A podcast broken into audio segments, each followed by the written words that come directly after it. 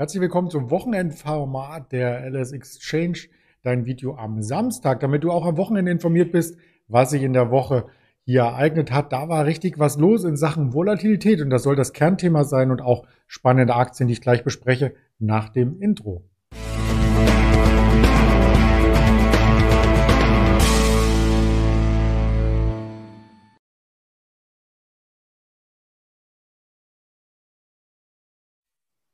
Und natürlich bespreche ich die Aktie nicht alleine, sondern mit dem Daniel Saurenz. Das Ganze wird aufgezeichnet um 14 Uhr am Freitag. Das heißt, die Schlussstände, die wir jetzt hier sehen in den Indizes, das sind noch nicht die Wochenschlussstände, sondern erst einmal die vorläufigen Schlussstände. Aber da ist schon zu erahnen, dass die Aktienmärkte vorrangig sehr, sehr gut gelaufen sind. Vor allem der Nasdaq glänzt hier womöglich am Freitag mit einem neuen Rekordhoch. So sieht es zumindest vorbörslich aus. Auch der S&P 500 hat ordentlich zulegen können. Der DAX hat es auch ins Plus geschafft am Donnerstag schon, nachdem am Montag einer der schwächsten Tage diesen, dieses Börsenjahres war, hat er ordentlich aufholen können und konsolidiert damit übergeordnet weiter. Und genau das möchten wir mit dem Daniel besprechen. Hallo Daniel. Hallo, schönen guten Tag. Da war ja richtig was los in dieser Woche. Montag 500 nach unten und jetzt aktuell ab dem Tief schon wieder 600 nach oben. Das ist sprichwörtlich die Volatilität, oder? Genau, das ist das Wunderbare an der Kombination aus technischer Analyse und Volatilität, Behavioral Finance, also Börsenpsychologie, um es mal ganz weit zu fassen. Das ist ja so ein bisschen unser Steckenpferd, dass wir das auch äh, kombinieren im Team. Und das war diese Woche in der Anwendung hervorragend umzusetzen, denn am Montagnachmittag konnte man ja schon ein bisschen kalte Füße kriegen, als es Richtung 15.000 ging. Es haben ja nur noch äh, so über den groben Daumen 40 Punkte gefehlt.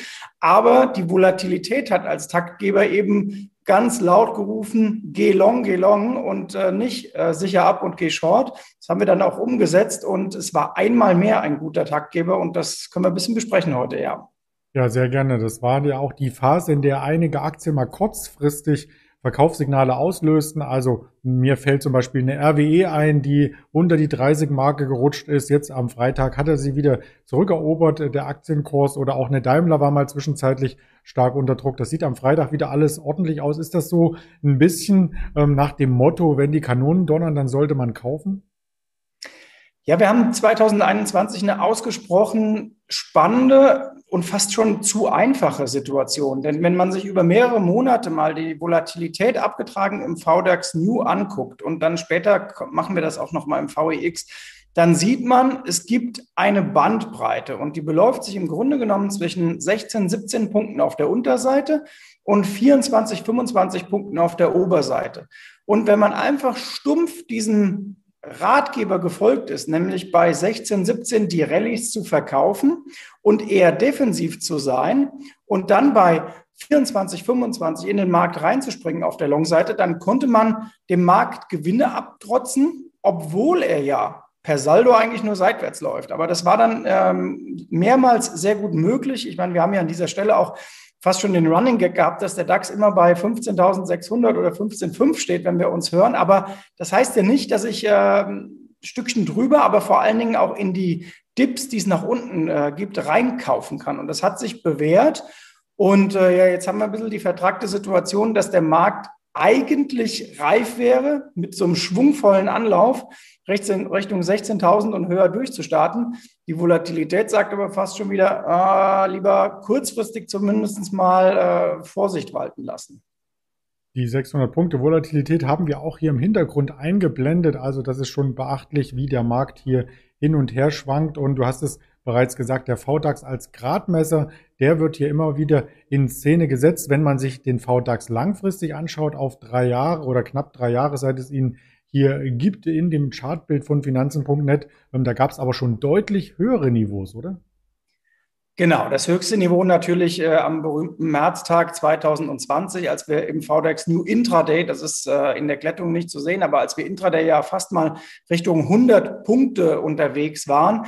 Und der VDAX New hat äh, für diejenigen, die sich damit vielleicht jetzt nicht jeden Tag beschäftigen, interessante äh, Ausprägungen. Also wenn wir mal zurückschauen auf das Jahr 2020, da wollten die Investoren eine ganze Zeit lang, nämlich von März äh, bis April, Mai, ausgesprochen hohe Risikoprämien am Markt sehen für das, was sie taten. Heißt, die Volatilität war auch sehr hoch. Bedeutete, der, die Vola, der VDAX New und auch der VEX in den USA kamen de facto nicht unter die 50er-Marke nennenswert zurück. So, und 50 ist eigentlich im 20-Jahres-Vergleich exorbitant hoch.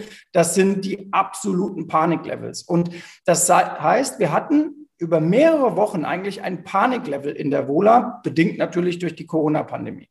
So, dann zog sich über das letzte Jahr hinweg die Vola irgendwann zurück und äh, man hatte so die 30 als äh, Untergrenze. Das wollte der Markt dann eine Zeit lang als äh, Mindestlevel sehen. Und dann gab es den Rückzug auf die 20, so bis dieses Jahr im äh, ja, März ungefähr, März, April.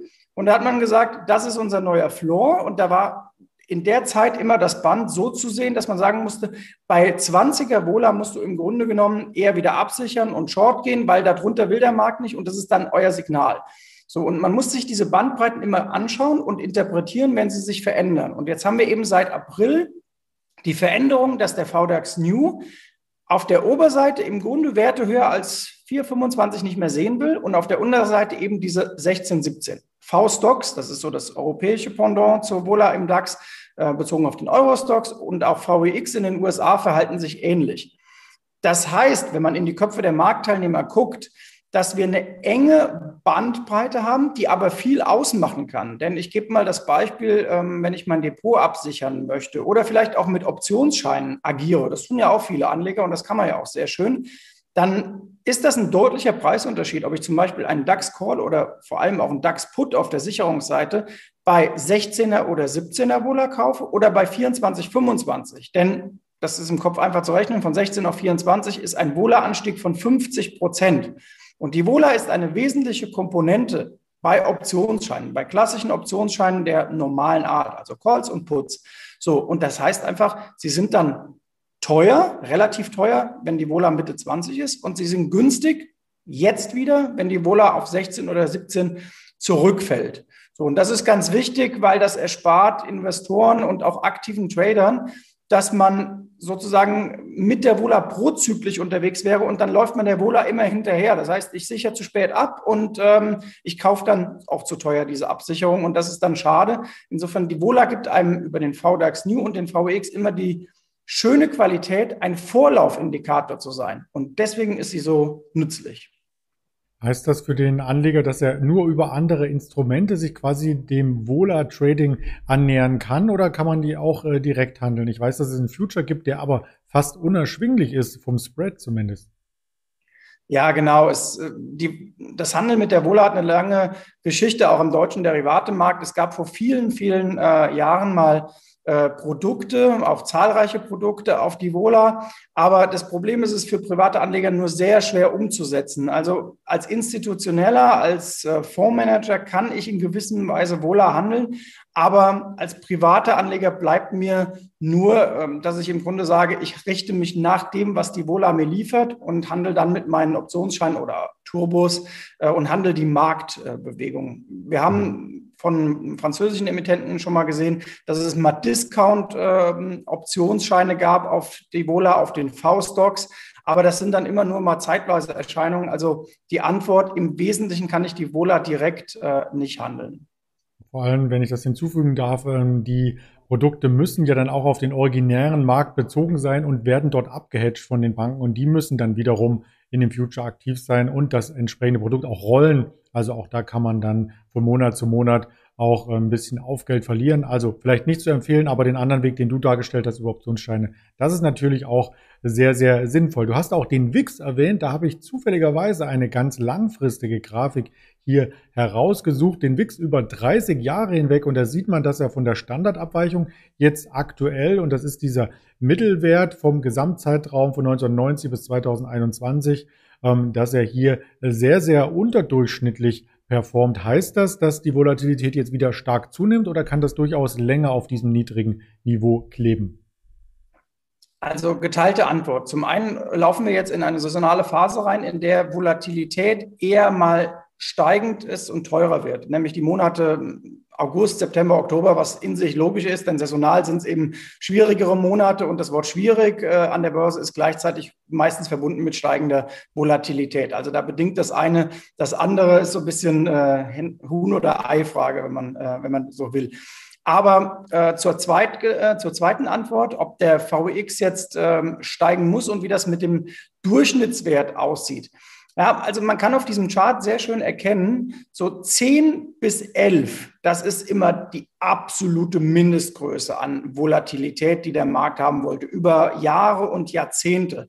Das heißt, wenn jetzt jemand hingeht und sagt, naja, ich gucke mir den VX jetzt auf einer ganz langen Sicht an, dann ist da ja immer noch ja, 17 ist irgendwo in between. Das ist ja gar nicht niedrig. Aber da sind wir wieder bei diesem Buller-Band, das ich eben angesprochen hatte. Das ist eben im Moment 16, 17, 24, 25. Wenn der Markt irgendwann mal gewillt ist, Corona, Covid komplett wirklich in allen letzten Details auszupreisen und zu sagen, das interessiert uns überhaupt gar nicht mehr. Wir sehen da auch gar keine Risikokomponente. Dann kann ich mir vorstellen, dass wir Volatilitäten auch wieder sehen, die zu diesen lang, langjährigen, äh, jahrzehntelangen Tiefs zurückgehen. Jedenfalls mal kurzzeitig. Aber äh, im Moment muss man sagen, will der Markt äh, mindestens eine 16 sehen in der Vola. Und es ist auch denkbar, dass wir da über die nächsten Wochen und Monate, je nachdem, wer der Auslöser ist oder was der Auslöser ist, wieder äh, nach oben klettern, ja. Das Ganze noch ein bisschen kurzfristiger angeschaut, auch wieder den WIX auf finanzen.net auf ein Jahr bezogen. Da sieht man äh, sehr, sehr deutlich, dass es immer wieder schnelle Wohler-Spitzen gibt, die sich aber ganz, ganz schnell wieder einreihen. Das sind dann im Chartverlauf quasi die Peaks nach unten, die wieder gekauft werden, richtig? Genau, und das Spannende an der äh, Geschichte ist, dass das früher anders war. Früher, ähm, also in den Vor-Corona-Zeiten und vielleicht auch in der Zeit, als äh, ja sozusagen die Notenbanken nicht so freigebig waren. Da hat die Wohler sich auch an den oberen Levels mal ausgetobt. Da gab es dann vier, fünf, sechs oder auch mal zehn Handelstage, in denen der VX vielleicht 24, 23, 26 war. Und jetzt sieht man, einen Tag wird das getestet und sofort. Wir haben diese ähm, Spikes nach oben und unten und äh, deswegen muss man da sehr schnell agieren und wirklich auch ja manchmal innerhalb von Stunden beherzt zugreifen, weil sonst der Markt schon wieder wegläuft. Und das Ganze liegt daran, dass da auch viele Systeme natürlich drauf programmiert sind, weil wir ja im Grundumfeld immer noch haben, viel Geld sucht einen Anlagehafen. Und wenn dieses viele Geld, also sprich die Investoren merken, oh, jetzt kriege ich den DAX mal 600 Punkte billiger innerhalb kurzer Zeit, ja dann rennen sie alle wieder rein. Und dann kommt dieser deutliche Schub nach oben, ähm, weil dann auf der Absicherungsseite, was wir ja auch gemacht haben, Absicherung abgebaut wird und dann äh, ist der Weg nach oben wieder frei. Und das Ganze wurde zuletzt ja auch noch flankiert vom Fear and Greed Index in den USA, der verrückterweise äh, ein deutliches Kaufsignal für Aktien gab. Ja, ich wollte gerade sagen, bei so starken Schwankungen, da hat manch Anleger Angst, andere geraten dann in Gier, wenn sie ähm, steigende Kurse wiederum sehen. Und das wäre dann die Reflexion im Fear and Greed Index. Auch den haben wir mitgebracht. Ähm, wie wird der denn überhaupt gemessen, beziehungsweise was sagt er denn aus? Also der sagt über den ganz groben Daumen aus, ob Anleger im Moment eine erhöhte Risikoneigung haben oder ob sie risikoscheu sind. Ähm, und dieser Fear and Greed Index hat eine Bandbreite von 1 bis 100. Und wir hatten, ich gebe mal zwei Beispiele, im November 2019 und im Dezember 2019 Stände im äh, Fear and Greed Index von über 90. Also man könnte es platt formulieren, alle waren Anschlag long und bullig für den Markt und unfassbar optimistisch.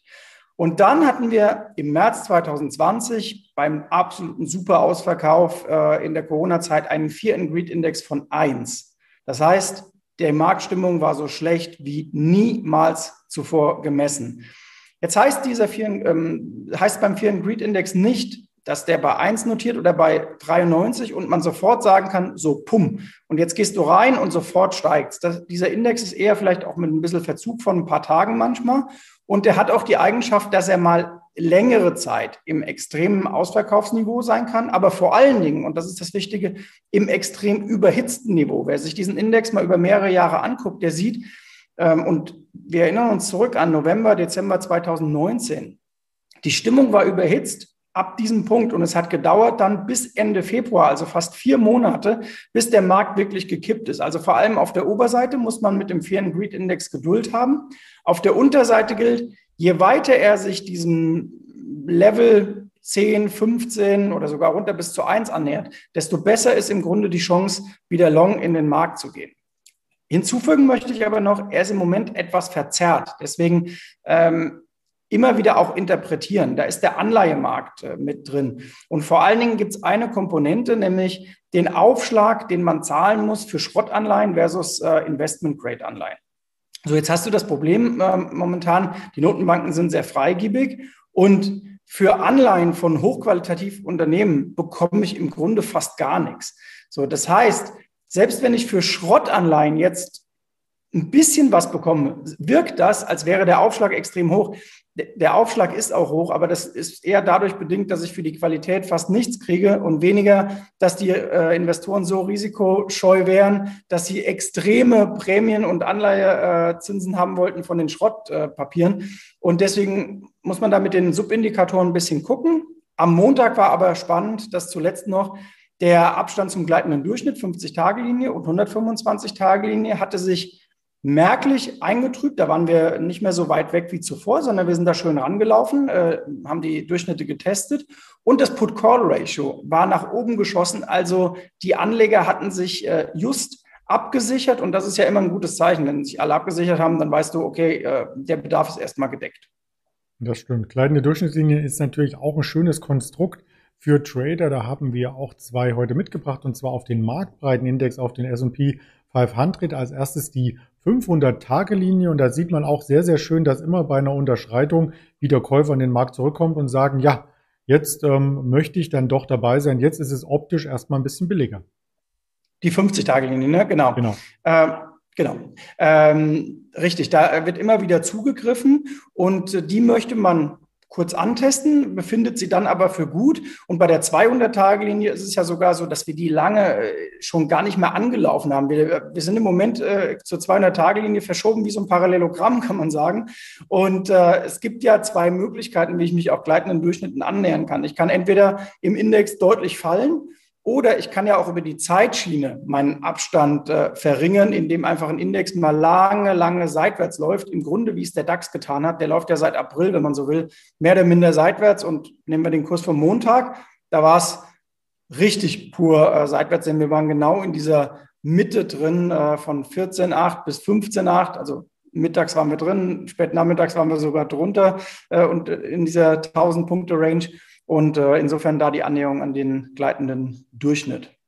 Also auch das kann man immer mal wieder ins Kalkül ziehen für Trading-Entscheidungen als Orientierung ob es noch einen Trend gibt, ob der Trend vielleicht auch schon in der Seitwärtsphase übergeht oder kippt. Auch das gibt es. Ähm, man mag es kaum glauben bei der Entwicklung der letzten Monate. Auch Trends können irgendwann mal kippen und zurücklaufen. Da haben wir ein, zwei Aktien auch dazu, wo das geschehen ist. Aber zuvor wollen wir noch mit äh, starken Aktien aufwarten. Blick auf spannende Aktien, US-Aktien erst einmal an vorderster Front, denn da gibt es mittlerweile fünf Unternehmen oder nicht in den USA fünf, aber fünf weltweit, die über der Marktkapitalisierung von einer Billion US-Dollar notieren. Und die erste, die das geschafft hatte, das war ja die Apple-Aktie, die jetzt aktuell schon wieder am Allzeithoch notiert. Ja, ganz genau. Apple schlägt sich hervorragend, war diese Woche dann mal 4 Dollar, 5 Dollar unter ihrem Top zu finden, hat das dann äh, fast direkt auch schon wieder aufgeholt. Sie sieht zum Glück jetzt nicht so fahnenstangenmäßig aus wie beispielsweise eine BioNTech oder auch Nvidia, die jetzt äh, ja gesplittet wurde. Das sind ja klassische Titel, die im Grunde in der, in der Fahnenstange stecken oder Moderna äh, am deutlichsten in den USA. Die hat sich innerhalb der letzten Wochen äh, nochmal um 50 Prozent verteuert auf einem vor, vorhin schon ähm, sehr, sehr hohen Niveau. Also kostet jetzt auch mehr als 100 Milliarden Euro in der Market Cap. Aber zurück zu Apple. Die Apple eben am Rekordhoch und die anderen Billionentitel auch. Warum? Naja, die US-Notenbanken sind freigebig. Du hast diesen riesengroßen Geldhafen. Und aus meiner Sicht spricht es nicht unbedingt für die Stärke des Marktes, dass gerade die so gesucht sind. Denn für Investoren sind zwei Sachen wichtig. Rendite, aber vor allem auch Liquidität.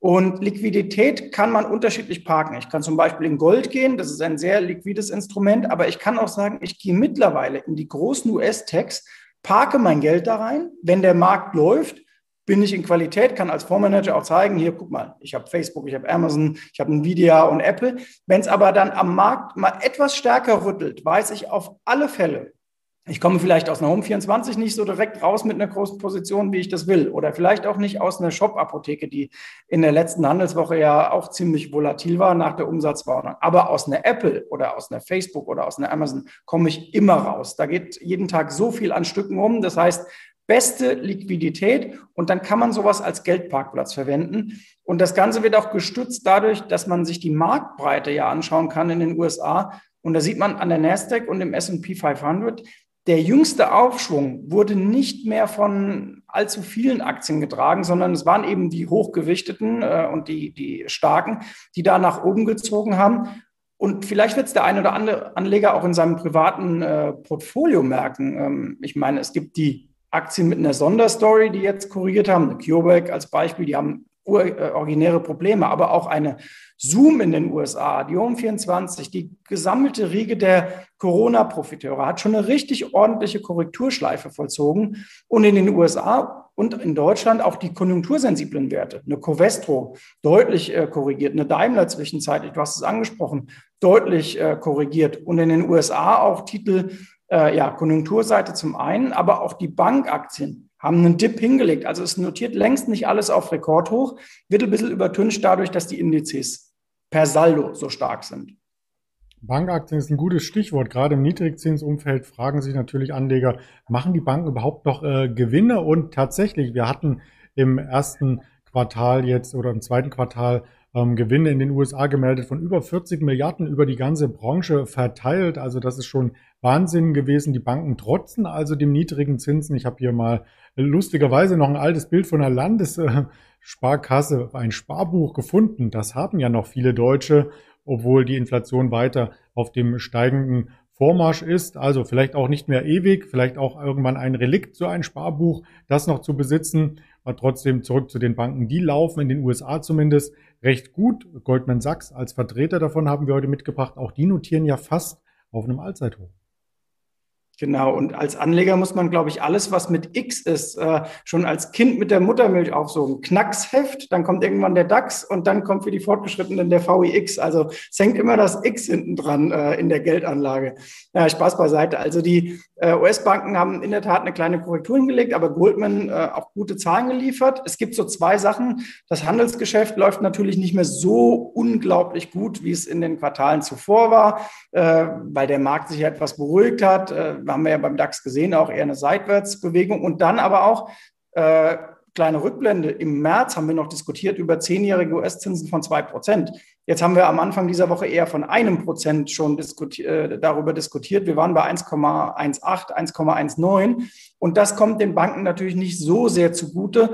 Ähm, das Wichtigste ist bei denen die Zinskurve. Das heißt, am besten ist es so, ähm, dass es da eine schöne Differenz gibt. Dann kannst du gutes Geld verdienen. Und deswegen war das jüngste Umfeld für die Banken nicht mehr ja, Goldilocks, also nicht mehr ganz optimal und das haben die Kurse dann etwas reflektiert.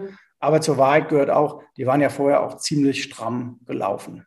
Mhm. Und das macht wirklich da Freude zuzuschauen bei so einem Aktienkurs auch mehr als eine Verdopplung seit dem Corona-Tief. Wer hätte das gedacht in der Zeit? Ähm, eine Deutsche Bank hat das nicht geschafft.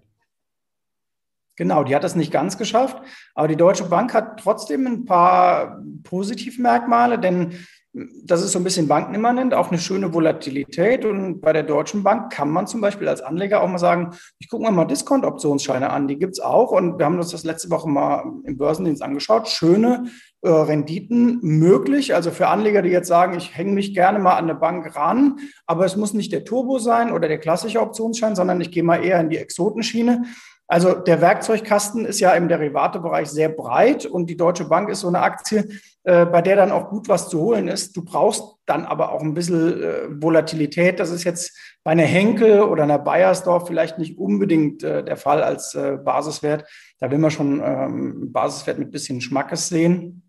Und äh, letzter Satz vielleicht noch, wenn wir bei Schmackes sind. Ähm, hochvolatile Aktien übrigens sind immer vom Werkzeugkasten her äh, interessant, ähm, wenn man sich Derivate anschaut, die diese Volatilität implizit drin haben. Cap-Bonus-Zertifikate, Discounter, Discount-Optionsscheine. Und dazu gehört zum Beispiel auch eine Vata oder eine Plug Power, um mal äh, ins Ausland zu schauen. Also alles Titel, ähm, die man da sehr gut spielen kann, um den Dreh zu Vola wiederzufinden. Da kommen wir ja mit dem Dreh auch zum Automobilsektor direkt und zwar zu Volkswagen. Die war auch durchaus volatil, die 200 nochmal getestet, dann von der 200 abgeprallt, 10% nach oben, dann wieder am Montag knapp über 200, heute wieder im Plus. Also die Frage ist nicht nur, reist man mit einem Auto durch die Welt oder mit einem Elektromobil, denn der Konzernumbau, der findet weiter statt, sondern die Frage ist für Aktionäre auch, ist das jetzt schon wieder ein günstiges Einstiegsniveau auf dem Level? Ja, es ist zumindest ein günstigeres Einstiegsniveau als äh, vor ein paar Wochen noch. Das ist eine Binse, das, dafür braucht man nur den Kurs beachten. Aber im Moment stimmt äh, ja der Abbau der zwischenzeitlichen Euphorie, denn äh, Porsche, VW waren ja, also beide Aktien äh, zwischenzeitlich ein bisschen in so einen überkauften Bereich reingelaufen. Das haben wir jetzt intelligent und vor allem strukturiert abgebaut, so, können, so will ich es mal formulieren, im Kursbild und im Chartbild. Und deswegen ist das durchaus äh, spannend. Ähm, auch da gibt es, wie gesagt, im Derivatemarkt ja vielfältige Ideen, wie man sich da engagieren kann. Äh, aber da gilt fast das Gleiche wie im Gesamtmarkt. Die Dips kaufen und wenn man auf den Sentiment-Daten sieht, Mensch, es wird jetzt doch mal kurzfristig ein bisschen zu viel, dann kann man auch mal Teilgewinne mitnehmen und vielleicht die Position verringern. Aber äh, wir halten VW ohnehin für A, eine sehr starke Marke und auch für tauglich in entsprechenden äh, Portfolios aufzutauchen.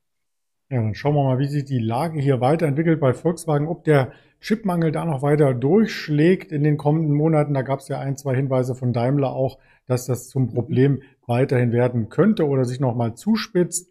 Aber wer nicht mit dem Auto verreist, der nimmt vielleicht eine andere Route, um in den Urlaub zu gelangen. Es gibt immer noch Ferienzeit, es gibt immer noch das Verlangen bei vielen Menschen in die Ferne zu schweifen. Ist der nächste Urlaub in Gefahr? Fragen wir uns jetzt vor den aktuellen Hintergründen mit der Delta-Variante des Coronavirus und haben abschließend noch eine Aktie mitgebracht, der es gerade gar nicht so gut geht, und das ist die TUI. Genau, die TUI an dieser Stelle haben wir beide auch schon mal besprochen ähm, vor längerer Zeit. Da klopfte die TUI ja bei 5 Euro an und es gab da die Bekanntgabe auch eine Kapitalerhöhung und ähm, Anleger sprangen da drauf und haben das nicht so ganz verstanden, wie das Prozedere ist. Jetzt sehen wir in der letzten Zeit, dass die TUI sich deutlich zurückentwickelt hat, was natürlich, wie du sagst, an den Corona-Sorgen liegt.